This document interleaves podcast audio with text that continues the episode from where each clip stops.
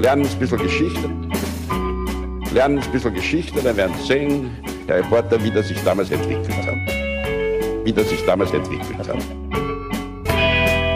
Hallo und herzlich willkommen bei Geschichten aus der Geschichte. Mein Name ist Richard. Und mein Name ist Daniel. Ja, und wir sind zwei Historiker, die sich Woche für Woche eine Geschichte aus der Geschichte erzählen, immer abwechselnd, so dass der eine nie weiß, was der andere ihm erzählen wird. Ähm, ja, das ist äh, richtig, sehr gut erklärt, Richard. Ja gut, Daniel, wir sind jetzt angekommen bei Folge 291. Wir sind jetzt noch neun Folgen entfernt von der 300. Wir haben noch immer nicht, oder? Haben wir schon unser Formular, um Fragen einzureichen? Nee, wir haben noch immer nicht, aber wir haben ähm, jetzt schon mehrere Nachfragen gehabt. Wir haben schon mehr, mehrere Nachfragen.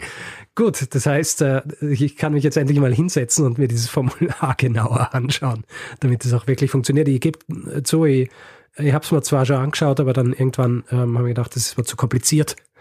Ähm, ich muss es später anschauen, aber vielleicht heute. Ja, vielleicht haben wir es dann ja auch sogar schon, wenn die Folge rauskommt. Ähm, Daniel, letzte Woche ähm, haben wir auch eine Folge gemacht, wie es Usus ist hier. Mhm. Deswegen äh, meine Frage an dich. Weißt du noch, über was wir letzte Woche gesprochen haben?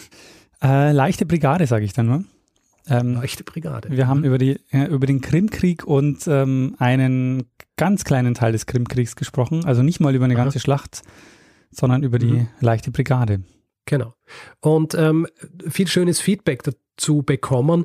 Ähm, eine Sache würde ich gerne rausstreichen hier, die ähm, wiederholt gekommen ist und das stimmt, äh, das habe ich relativ ungenau, beziehungsweise, äh, wie soll ich sagen, ich habe es falsch formuliert, beziehungsweise falsch wiedergeben, weil ich am Schluss äh, darüber gesprochen habe, wie sehr dieser Angriff auf, ähm, auf die Kanonen der Russen so mystifiziert worden ist. Mhm. Ja? Und dass angeblich selbst in dem Gedicht von ähm, Lord Tennyson das so hingestellt worden wäre, als wäre das einfach nur wahnsinnig äh, mutig gewesen und als wäre das gar kein, gar kein Versagen der Offiziere und so weiter gewesen, äh, steht natürlich nicht. Ja, also selbst in diesem Gedicht wird schon dargestellt, dass es eigentlich so nicht passieren hätte dürfen.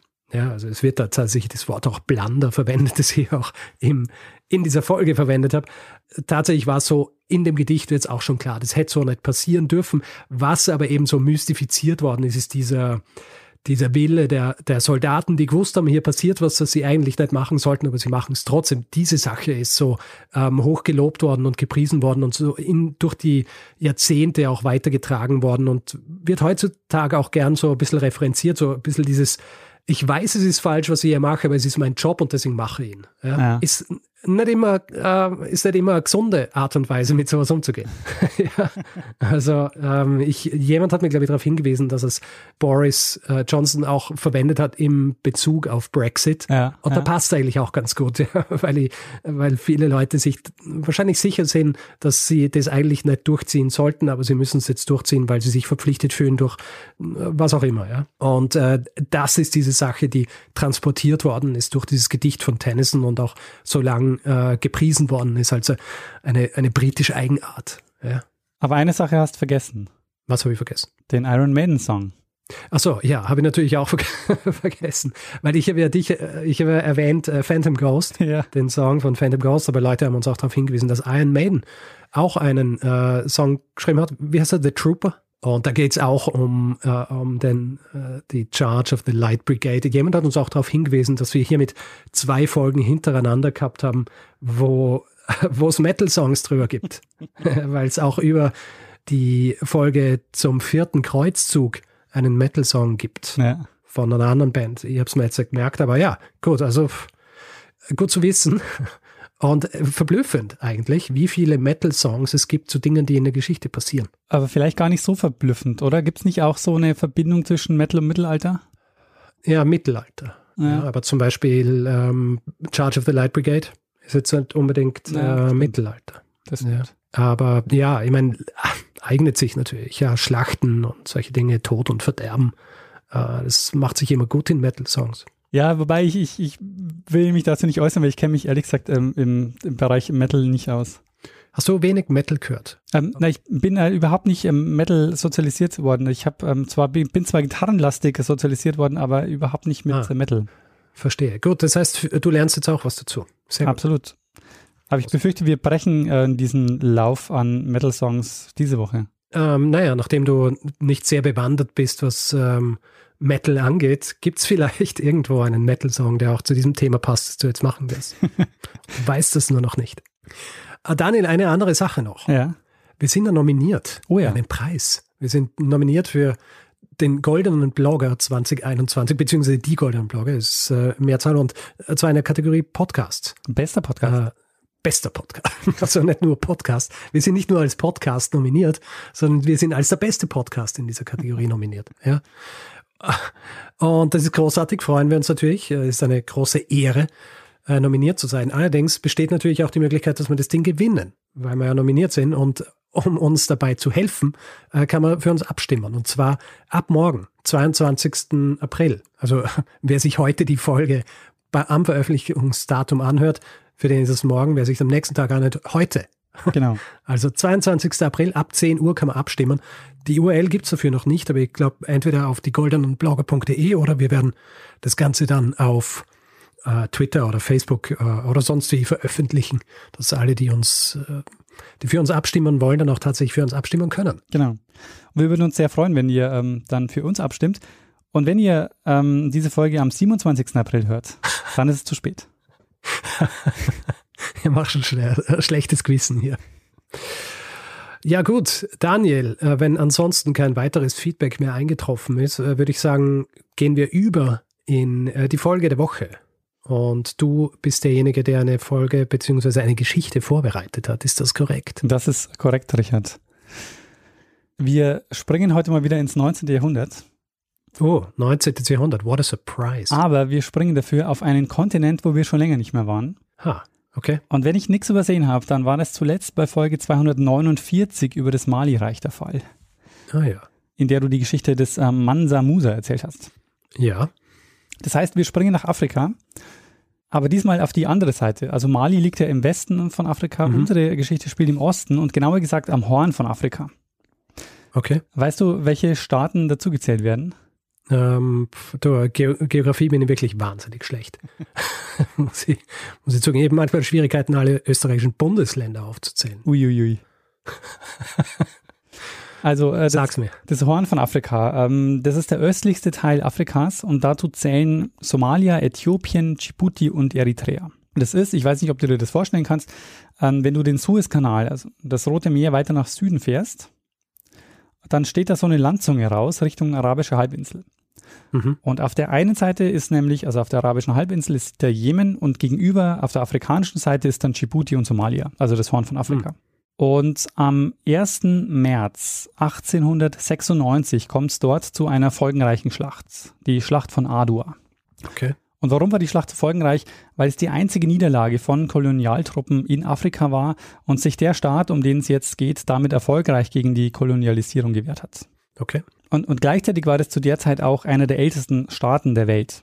Weißt du schon, über welches Land es gehen wird? Äh, ich weiß es nicht. Sag's mir. Ich kann nur was Falsches sagen. Ähm, das Kaiserreich Abessinien, äh, das ähm, die meisten wahrscheinlich besser kennen als Äthiopien. Wir schauen uns in dieser Folge die Vorgeschichte und das Nachspiel der Schlacht von Adua an und welche Rolle das damalige, äh, der damalige Kaiser Äthiopiens gespielt hat, der das Land nicht nur vor der Kolonialisierung bewahrt hat, sondern auch sonst äh, sehr prägend war für Äthiopien, weil er nämlich so für eine beispiellose Modernisierung stand. Unter anderem hat er die heutige Hauptstadt Äthiopiens gegründet, Addis Abeba, und äh, wir sprechen über die Ursprünge der Rastafari. Ah, sehr gut. Hast du schon von ähm, Menelik II. gehört? Nein. Es gibt auch die Schreibweise Menilek, also Menelik oder Menilek. Ähm, der ist 1844 geboren und war einer der mächtigsten Landesfürsten, die auch als Könige bezeichnet werden in Äthiopien, also im Kaiserreich ähm, Abyssinien. Und er war also König von Sheva beziehungsweise Shoa, ist ein alternativer Name ähm, dafür. Das ist eine Provinz in Äthiopien, äh, die es so in der Form heute nicht mehr gibt. Aber es gab im Kaiserreich Abyssinien mehrere solcher Landesfürsten. Und dann gab es einen, der wurde eben bezeichnet als der Neguse Negest, was so viel übersetzt heißt wie der König der Könige. Und später hat man das dann als Kaiser übersetzt. Zeitgenössisch hat man aber wahrscheinlich die Bezeichnung Kaiser nicht verwendet. Mhm. Bevor wir noch tiefer in die Geschichte einsteigen, vielleicht noch ein paar Worte zur Geschichte Äthiopiens. Ich habe schon gesagt, es galt zu dem Zeitpunkt als einer der ältesten Staaten der Welt. Und der Legende nach wurde das Reich um 1000 vor der Zeitenwende von Menelik I. gegründet. Und Äthiopien unterscheidet sich auch von vielen anderen Ländern Afrikas, was die Religion betrifft. Denn in Äthiopien wurde, hat sich schon im vierten Jahrhundert das Christentum verbreitet. Und viertes Jahrhundert. Viertes Jahrhundert. Das zählt damit zu den ältesten christlich geprägten Staaten der Welt. Mhm. Die ähm, Kolonialisierung Afrikas, die war so zwischen 18, 1880 bis 1914 ist auf dem Höhepunkt. Und zu dem Zeitpunkt, über den wir jetzt sprechen, gab es nur zwei Staaten, die nicht von einer Kolonialmacht beherrscht worden sind. Und das war einmal Äthiopien und auf der anderen Seite Liberia. Ähm, Liberia klammern wir ja aber jetzt mal aus, weil die Geschichte ist noch ein bisschen komplizierter mit Liberia. Mhm. Aber in dieser Folge geht es um Äthiopien das Mitte, Ende des 19. Jahrhunderts nicht unter europäischer Kolonialherrschaft stand. Aber natürlich wächst der Druck auf das Land und es ist eine Kolonialmacht, mit der es jetzt bald zum Konflikt kommen wird. Und kannst du dir vorstellen, um welches europäische Land das es da geht? Ähm, die Wahrscheinlichkeit ist hoch, dass es Großbritannien ist. Mhm. Könnte man meinen, aber es ist Italien. Italien ist nämlich ähnlich wie Deutschland recht spät in diesen kolonialen Wettlauf eingestiegen. Und die haben versucht, sich im Gebiet des heutigen Eritrea festzusetzen und von dort ihr Einflussgebiet äh, dann zu erweitern. Die gründen 1870 dort die Kolonie Assab. Das ist so eine Handelsstation am Roten Meer. Und da kam dann 1885 noch die Hafenstadt äh, Massaua dazu. Und die haben sie dann mit Hilfe der Briten erobert. Und die Briten haben wiederum kurz vorher Ägypten unter ihre Kontrolle gebracht. Und im Jahr 1890 haben sie dann diese beiden Gebiete verbunden zur Kolonie Eritrea. Und von dort wollten sie jetzt weiter expandieren. Und bei der Küste hatten sie, also bei der Küste selber hatten sie keine Chance, also in den Norden oder in den Süden, weil im Norden saßen eben die Briten und im Süden die Franzosen, die die Kolonie Djibouti hatten. Also blieb noch der Weg ins Landesinnere und dort treffen sie jetzt relativ schnell auf das Kaiserreich Abessinien. Mhm. Und in Äthiopien gab es eine sehr schwere Krise. Und diese Krise hat mit dem Herrschaftssystem zu tun. Die Phase Mitte des 18. bis Mitte des 19. Jahrhunderts wird auch als die Ära der Prinzen bezeichnet. Und das war eine Zeit, in der sich die Landesfürsten sehr stark behagt haben und auch bekriegt haben. Also der Kaiser, der war eine sehr schwache Figur gegenüber diesen Königen, gegenüber diesen Landesfürsten. Mhm. Und ähm, im Grunde genommen befand sich so dieses ganze Land so in Auflösungserscheinungen. Also diese einzelnen Landesfürsten waren eben so mächtig, dass sie im Grunde teilweise schon mehr oder weniger quasi eigene Staaten waren. Mhm. Und 1855 kommt dann ein Kaiser an die Macht, der das ändern wollte. Ähm, und mit ihm endet auch diese Ära der Prinzen. Und das war ähm, der Kaiser Tevodros II. Ähm, der hat nämlich diese Landesfürsten unterworfen, einen nach dem anderen, und sich dann zum Kaiser krönen lassen. Und historisch gesehen wird er heute auch so bewertet, dass er damit den Zerfall des Reichs verhindert hat. Um seine Macht gegenüber den Königen zu stärken, hat er auch eine Maßnahme getroffen, die den Menelik sehr geprägt hat. Ähm, zu dem Zeitpunkt war er noch der, so der Königssohn in Sheva, also sein Vater war an der Macht. Und das war eine der wichtigsten Provinzen Äthiopiens. Und als sein Vater stirbt, erobert Tevodros Sheva und entführt Menelik und seine Mutter. Mhm. Und er bringt sie in seine Hauptstadt nach Magdala oder Megdala. Der ähm, Königssohn Menelik wächst also jetzt beim Kaiser auf, der ihn auch ausbildet, gut behandelt. Äh, Menelik heiratet sogar eine seiner Töchter. Also es war jetzt nicht so, es war jetzt kein, kein feindliches Einsperren, sondern er hat einfach damit seine Macht demonstriert. Mhm.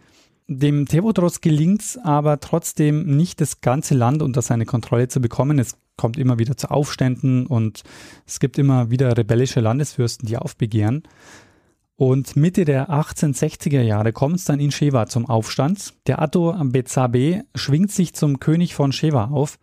Und das führt jetzt dazu, dass der Menelik ähm, aus seiner Gefangenschaft flieht und diesen Atto Batseba zur ähm, stellt und sagt, er, er soll auf die Herrschaft verzichten, weil er ist eben der, der rechtmäßige ähm, König von Sheva. Mhm. Das gelingt dann dem Menelik auch, weil sich das Militär auf seine Seite schlägt. Und so ist er dann ab 1866 der ähm, König von Sheva und ist dort auch ähm, in der Anfangszeit sehr erfolgreich. Und der Tevodros auf der anderen Seite verwickelt sich jetzt in den 1860er Jahren in einen sehr seltsamen Konflikt mit den Briten, den er auch nicht überleben wird. Es beginnt eigentlich recht harmlos, nämlich mit einigen Briefen, die er an die europäischen Großmächte schreibt. Er schreibt unter anderem an die Queen, also an Queen Victoria. Und er erhofft sich mit den Briten ein Bündnis einzugehen, das ihn innenpolitisch stärkt, weil er eben, weil er eben versucht, sich gegenüber den Landesfürsten in eine ähm, stärkere Position zu bringen. Aber er will auch an ähm, Waffen kommen. Und was glaubst du, wie reagiert die Queen auf die Anfrage von Theodros? Ähm, also wenn du so fragst, dann man würde eigentlich erwarten, dass sie es ignoriert, aber vielleicht, ähm, äh, vielleicht hilft sie. Äh, nee, ganz genau. Sie ignoriert äh, die Anfrage, sie reagiert hm. gar nicht. Ja, eh, ja, das habe ich mal erwartet. Also ich gehe mal davon aus, dass ungefähr 99 Prozent oder 99,9 Prozent der Anfragen, die an der Queen geschickt werden, ignoriert werden. ja, gut, aber wenn sie von einem, von einem Herrscher eines anderen Landes kommen? Naja, wenn ich der Land bin, das quasi Kolonialherr äh, auf diesem Kontinent ist, dann wiegt es wahrscheinlich nicht so schwer. Das stimmt. Also soweit ich gelesen habe, hat, ähm, hat nur ein Land reagiert auf diese Anfrage und das war Frankreich. Ähm, alle anderen haben das Ganze ignoriert, unter anderem die Queen und das führt aber jetzt dazu, dass sich da so ein Konflikt entwickelt. Denn ähm, Theodros ist verärgert. Und äh, er ist so verärgert, dass er, als ihm ein anglikanischer Missionar über den Weg läuft, lässt er ihn auspeitschen und ins Gefängnis werfen. Die äh, Briten ziehen daraufhin ihren Konsul ab, äh, den er dann auch verhaften lässt. Und so schaukelt sich dann immer weiter hoch ähm, und die Briten schicken dann irgendwann Unterhändler nach Magdala, die dann die Sache ähm, bereinigen sollen und die nimmt er dann auch in Geiselhaft. Und na, jetzt lässt die Reaktion aber nicht mehr so lange auf sich warten. Die Briten starten nämlich jetzt die sogenannte britische Äthiopien-Expedition von 1868 und das war eine Strafexpedition unter dem Kommando von Robert Cornelis Napier mit dem Ziel, die Geiseln zu befreien. Mhm. Und das klingt jetzt so nach kleinem Stoßtrupp, der so als Strafexpedition da loszieht. Aber äh, man muss sich vorstellen, das waren 13.000 britische und indische Soldaten, die da losgeschickt wurden. Okay, 13.000 ist äh, nicht ganz wenig. Ist nicht ganz wenig, vor allen Dingen, wenn man sich vorstellt, äh, diese 13.000 mussten jetzt auf Schiffen ähm, dorthin gebracht werden, nämlich 280 Schiffe sind am Roten Meer angekommen. Sie haben dafür sogar einen eigenen Hafen gebaut. Nicht nur das, sie haben sogar Straßen und ein Stück Eisenbahn ins Landesinnere gebaut für den Versorgungstransport. Ach so, das machen sie ja gern. ja, genau. Wenn man einmal die Technik hat, ja, dann kann man sich so, hey, warum nicht die Oral verwenden? Ja. Ähm, und sie mussten aber trotzdem noch 700 Kilometer dann zu Fuß bis Magdala laufen. Ah, das klingt so, als wäre es irgendwie so.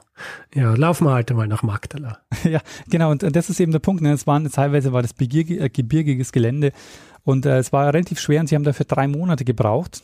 Hm. Und wie man sich vielleicht vorstellen kann, sie hätten es nicht geschafft ohne Unterstützung vor Ort. Ähm, und einer hilft ihnen, äh, einer der mächtigsten Landesfürsten, der Ras Kassai, der die Provinz Tigray beherrscht hat. Und da müssen sie nämlich durch. Und ähm, Tigray war eine der wichtigsten Provinzen neben, äh, neben Sheva.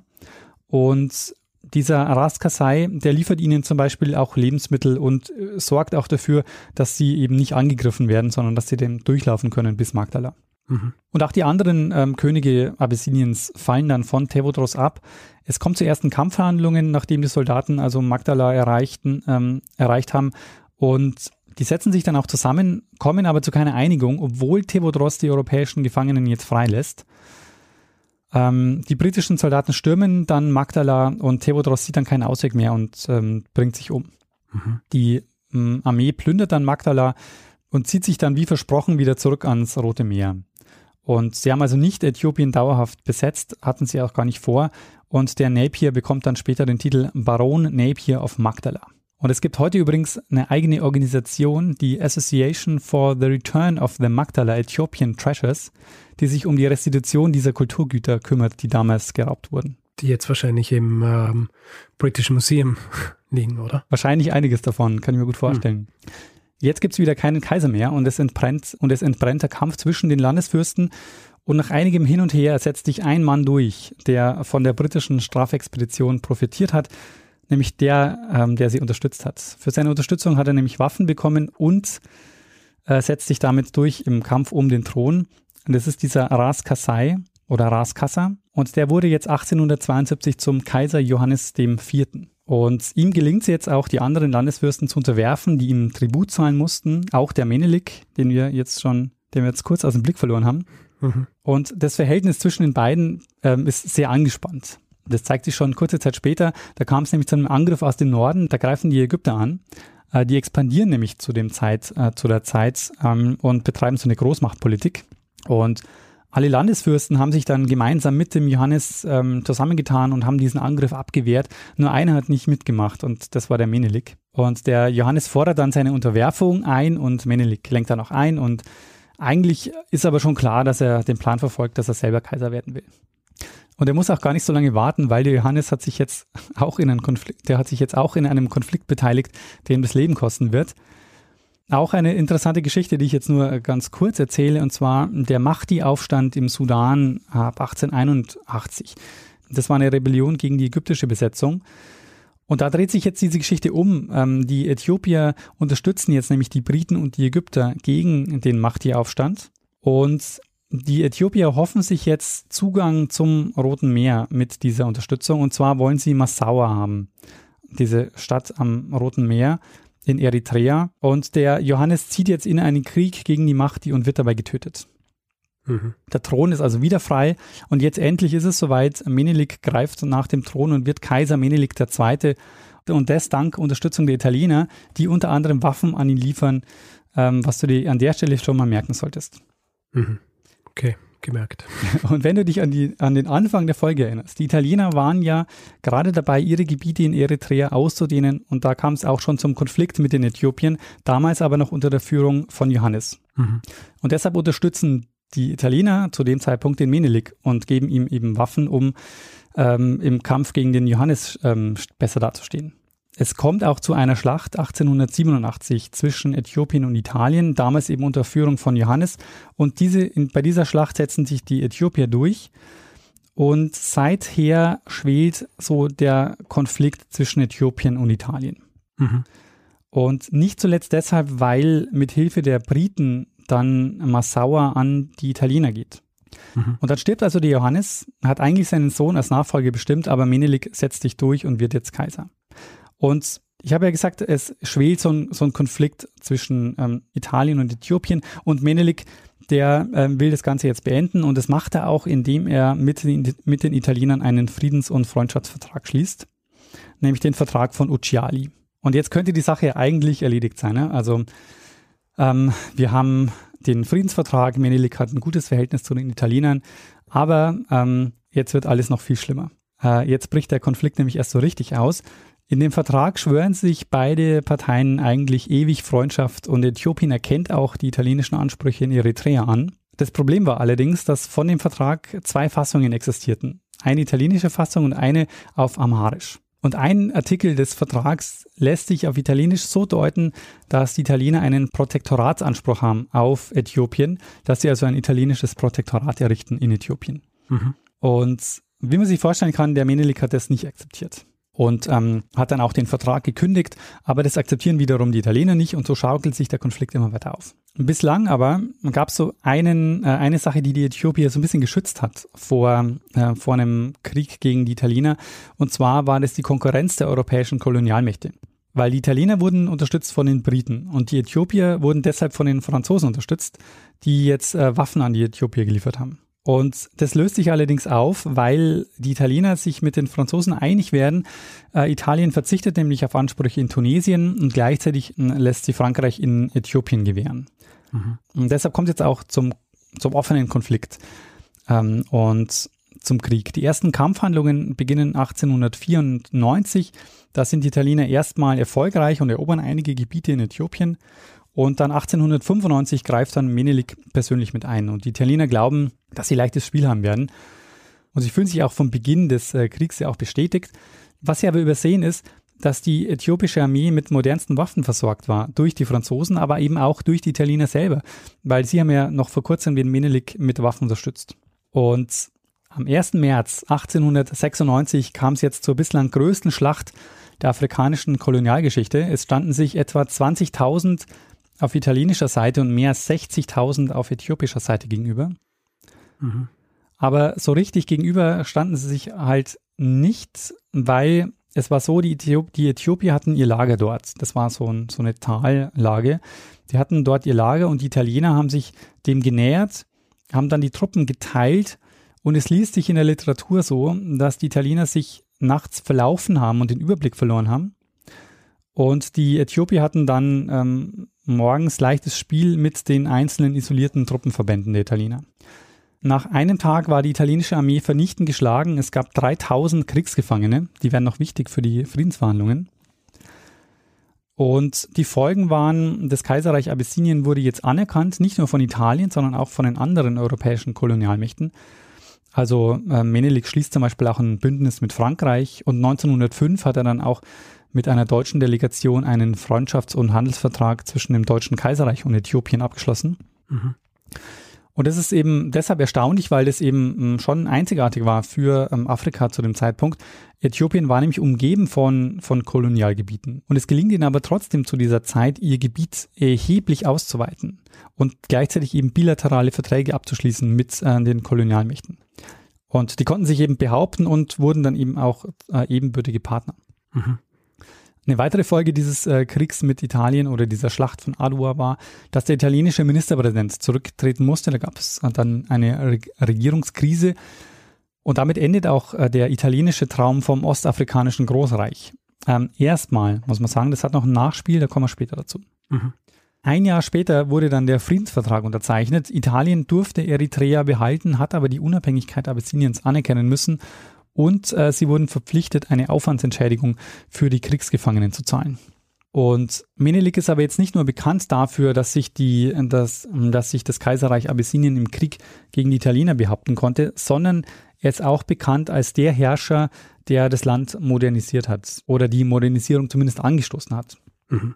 Das zeigt sich äh, zum Beispiel in der Hauptstadt. Ähm, ich habe die Frage zwar schon beantwortet, aber an sich ist es eine fiese Quizfrage. Ähm, weil eigentlich wollte ich dich fragen, was die Hauptstadt Äthiopiens ist, aber jetzt habe ich es schon vorher genannt. Ja, Addis Abeba. Richtig. da hättest du wahrscheinlich das hätte, ich auch, das hätte ich auch so ja. gewusst, weil ich ja mal, ich habe mal einen Freund gehabt, den du auch kennst, mit dem ich ein Spiel gehabt habe, äh, wo wir uns immer gegenseitig ausgefragt haben, was die Hauptstädte der unterschiedlichen Länder der Welt sind. Und er war so gut, weil er damals für, für einen Paketlieferanten gearbeitet hat. Und ähm, Deswegen, ja, deswegen weiß ich noch immer, was Hauptstädte der Welt sind. Und ich ahne, welcher Freund es ist. Ja. Es ist einer, der äh, nicht verlieren konnte. Oder immer noch nicht kann wahrscheinlich. Kann er noch immer nicht, glaube ich, ja. ich weiß nicht, ob er uns hört. Ähm, deswegen äh, muss er wahrscheinlich gar nicht beleidigt sein. Sehr gut. Also Addis Abeba übersetzt die neue Blume und die Stadtgründung geht zurück auf die Frau von Menelik, auf Taitu Betul. Ähm, Menelik hat eigentlich auf einem Hügel residiert, fast in der Mitte des Reichs. Und während er nicht da war, hat seine Frau dann das Lager ins Tal verlegt. Und das ist der Ort, an dem heute Addis Abeba steht. Ähm, offizielle Gründung war 1886. Ähm, heute hat die Stadt übrigens über drei Millionen Einwohner. Und ich habe ja gesagt, ähm, er steht, Menelik steht für ähm, ganz stark für Modernisierung in Äthiopien. Und ähm, das sieht man nicht nur an der Hauptstadt, sondern es ist auch so, unter seiner Herrschaft wird ein Telefon- und Telegrafennetz ausgebaut. Auch die Eisenbahnen, Straßen werden gebaut. In der Hauptstadt werden Fahrräder und Autos importiert. Die Post wird gegründet. Er führt eigene Briefmarken ein. Das Schulsystem wird erneuert. Krankenhäuser werden gebaut. Es kommt zu einer, zur Gründung einer Nationalbank, die ähm, eine neue Währung ausgibt, nämlich den äthiopischen Dollar. Mhm. Ähm, und weißt du, was die, was vorher die Währung, äh, was die vorher für eine Währung hatten? Und ich finde, das ist so eine, das könnte echt eine Millionenfrage sein. Vielleicht ist es aber auch gar nicht so schwer und das wissen ganz viele oder du weißt es auch. Aber weißt du, welche Währung Äthiopien hatte vor dem äthiopischen Dollar? Ähm, den Schilling. Ja, den äh, Maria-Theresien-Taler. Ah, schau. Der war in vielen Teilen der Welt, äh, ist der verwendet worden, unter anderem eben auch in Äthiopien. Naja, von Taler zu Dollar ist ja im Grunde einfach nur eine andere Schreibweise, oder? Das stimmt. Und andere äh, und anders geprägte Münzen. Also auf den neuen Münzen war natürlich der Menelik drauf. Ähm, und mit der neuen Währung gab es dann auch ein neues äh, Steuersystem. Ähm, alles in allem gilt deshalb also Menelik als Begründer des modernen Äthiopiens.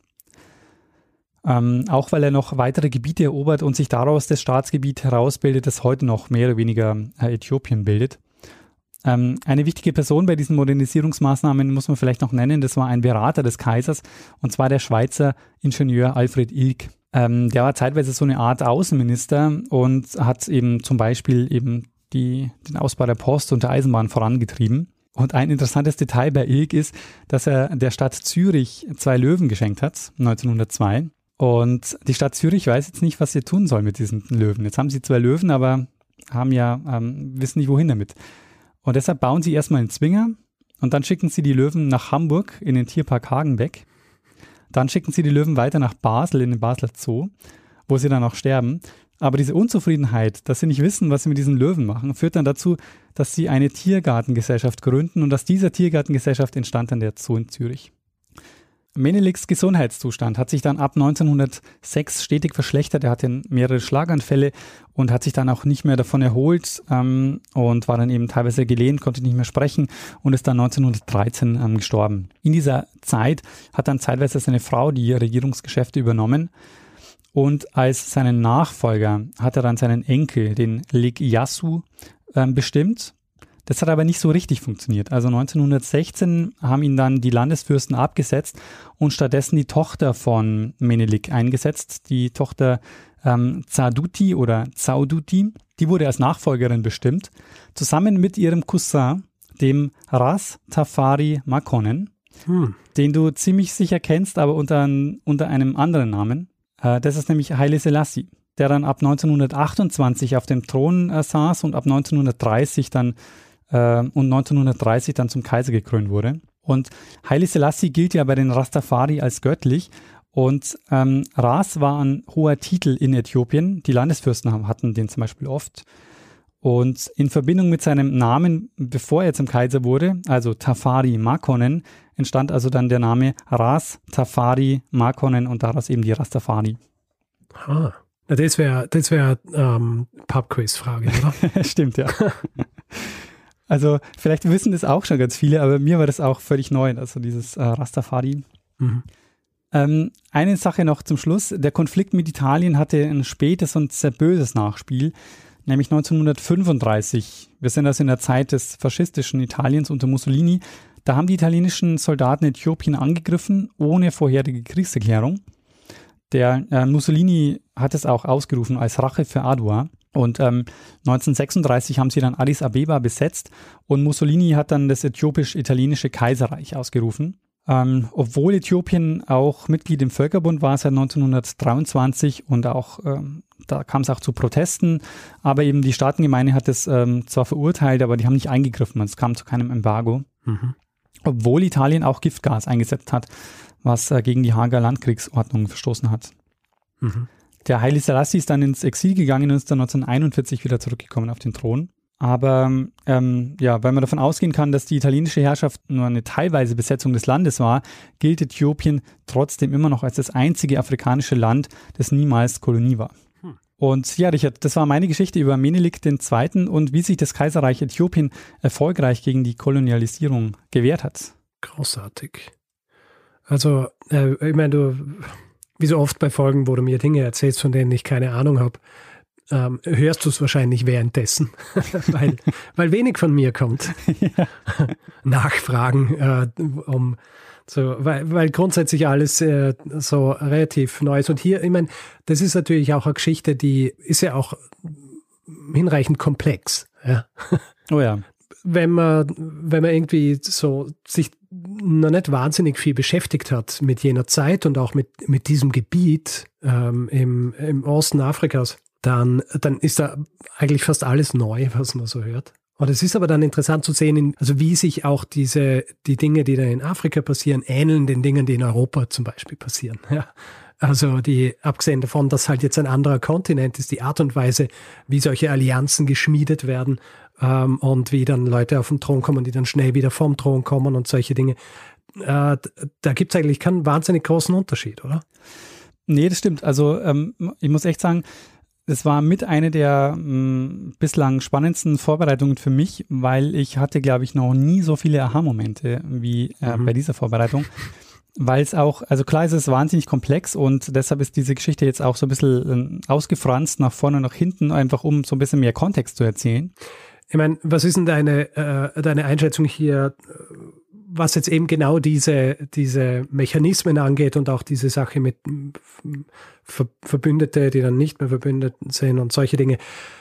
Und eben diese Ähnlichkeit auch zu der Art und Weise, wie es in Europa ist, ist das ein Resultat der äh, äh, Kolonialisierung Afrikas oder ist das irgendwie was, was ohnehin grundsätzlich auch genauso war in der, in der Politik damals wie, äh, wie in Europa? Ich glaube, es hat schon ganz viel damit zu tun, dass es die europäischen Kolonialmächte waren, die da dort waren, weil die haben ähm, damit ja ihre Konflikte auch wieder mit reingebracht. Also wenn man sich zum Beispiel anschaut, dass mhm. in dem Moment der, äh, der Krieg Äthiopien-Italien losgeht, nachdem sich quasi Italien mit Frankreich äh, über die anderen Kolonialgebiete einigt, ähm, glaube ich, zeigt, man, zeigt das schon, dass, dass das quasi so die, der große Abhängigkeitsfaktor war. Würdest du sagen, dass wahrscheinlich diese Gegend friedlicher gewesen wäre ohne die Kolonialmächte oder dass grundsätzlich so Mächte oder Macht, ähm, und so weiter, dass es das, ähm, dass es das ohnehin gegeben hätte? Weiß nicht, ob man das seriös sagen kann, aber ich denke mal, ja, ja. es hätte wahrscheinlich äh, auch äh, natürlich äh, Konflikte gegeben. Also ähm, hat sie ja auch gemerkt, dass in Äthiopien in, intern natürlich auch sehr viele Konflikte waren. Dann hat man zum Beispiel ja auch diesen Mahdi-Aufstand, das waren ja eben auch ähm, im Sudan ähm, Islamisten, die, ähm, die dann Richtung Äthiopien gezogen sind. Also es gab da natürlich auch mehrere Konfliktfelder als nur die, als nur die, mhm. die Kolonialen. Aber die Kolonialen bringen halt nochmal so eine Ebene mit rein und auch nochmal ähm, eine, eine, die, die weitreichendere Folgen hat wahrscheinlich. Ja, die natürlich dann auch irgendwie Gleichgewichte verändern kann, ja, genau. die sonst nicht möglich wären. Ja, also wenn du dann plötzlich äh, schiffsweise Waffenlieferungen aus Europa kriegst, hast du natürlich einen gewissen Vorteil. Genau, ja. Gut, äh, großartige Geschichte, Daniel. Ich danke dir sehr. Ja, und Daniel, ist es ein, ähm, ist es ein Hinweis gewesen, den du erhalten hast? Ähm, ich bin auf diese Geschichte gekommen, äh, nachdem klar war, dass wir ähm, eine ähm, Civilizations-Werbung äh, machen werden. Ähm, mir ein bisschen so die Charaktere durchgeklickt habe. Und äh, einer davon ist der Menelik und äh, dem bin ich hängen geblieben und habe dann weiter recherchiert und dachte mir, wow, das ist äh, wirklich eine sehr, sehr spannende Geschichte, die muss man, die muss man hier erzählen. Sehr gut. Äh, gute, gute Inspiration auch in dem Fall. Äh, wo, wobei ich sagen muss, die beiden Folgen, die ich gemacht habe damals, Mansa Musa und Sondok, habe ich habe ich, hab ich gar nicht gewusst, dass sie Charaktere sind. Ja? Ich äh, muss auch sagen, ich habe es nicht gespielt. Also das heißt, ich weiß nicht, wie, ähm, wie er in dieser, wie er im Spiel dann rüberkommt. Ich habe ich hab nur quasi die Liste geguckt, mit welche, äh, welche Charaktere kommen vor. Übrigens auch der Dandolo habe ich gesehen. Ah, der Dandolo ja. kommt auch vor. Sehr gut. Weißt du, was mir auch noch äh, eingefallen ist, dann nach deiner Folge über Venedig und äh, die und weil du Dandolo genannt hast, ich habe mir dann nämlich meine Aufzeichnungen noch angeschaut über diese Folge, die ich gemacht habe, über die, über die Reliquien, die die äh, Venezianer nach Venedig geholt haben, um sich zu legitimieren. Ja. Äh, da habe ich gesehen, dass der, äh, der das aufgeschrieben hat, der war auch ein Doge und der hat auch Dandolo geheißen, ja. aber war ein paar hundert Jahre später. Interessant. Ja, die Familie Dandolo war ja einer der, der mächtigsten. Genau, also der Dandolo, den du erwähnt hast, das war ja quasi der erste Doge, oder? Und aus dem raus ist dann wahrscheinlich die Dogen-Familie entstanden. Das oder? kann gut sein, ja. Und einer dieser war dann jener, der das aufgeschrieben hat äh, mit, den, mit den Reliquien. Ja, sehr schöne sehr Verbindung. ja. Wir Verbindungen innerhalb der Folgen äh, äh, untereinander, das ist sehr gut. Also der Flickenteppich er wird immer dichter. Ja. Genau. Ja, eben heute mal wieder Kolonialgeschichte und, ähm, äh, und Afrika. Sehr gut. Ja, es, äh, wir, wir waren noch nicht viel in Afrika. Das stimmt, ja. Ähm, deswegen sehr gut. Können wir, können wir hier ein bisschen ausbauen. Ja. Gut. Daniel, äh, würdest du dieser Folge noch etwas hinzufügen wollen oder denkst du, können wir übergehen zum Feedback-Hinweis-Blog? Ich denke, wir können den Feedback-Hinweis-Blog angehen. Gut, dann gehen wir ihn an. Wer Feedback geben will zu dieser Folge oder auch anderen, kann das tun unter feedback.geschichte.fm ist die E-Mail-Adresse, kann das auch auf unserer Website machen, geschichte.fm oder auf Twitter, da haben wir einen Account, auf Facebook haben wir einen Account. Und wer uns auf Spotify hört, kann uns dort auch folgen. Und wer uns reviewen will, Sterne vergeben etc., kann es zum Beispiel auf Apple Podcasts machen oder auf panoptikum.io oder einfach grundsätzlich überall, wo man Podcasts bewerten kann. Ja, und ähm, wer keine Lust hat, diesen Podcast mit Werbung zu hören, der hat die Möglichkeit, äh, sich bei Steady einen Feed zu kaufen für vier Euro im Monat. Da bekommt er dann die Folgen in einen eigenen Feed geliefert ähm, und dann eben die Folgen ohne Werbung. Ihr findet das Ganze unter geschichte.fm slash steady.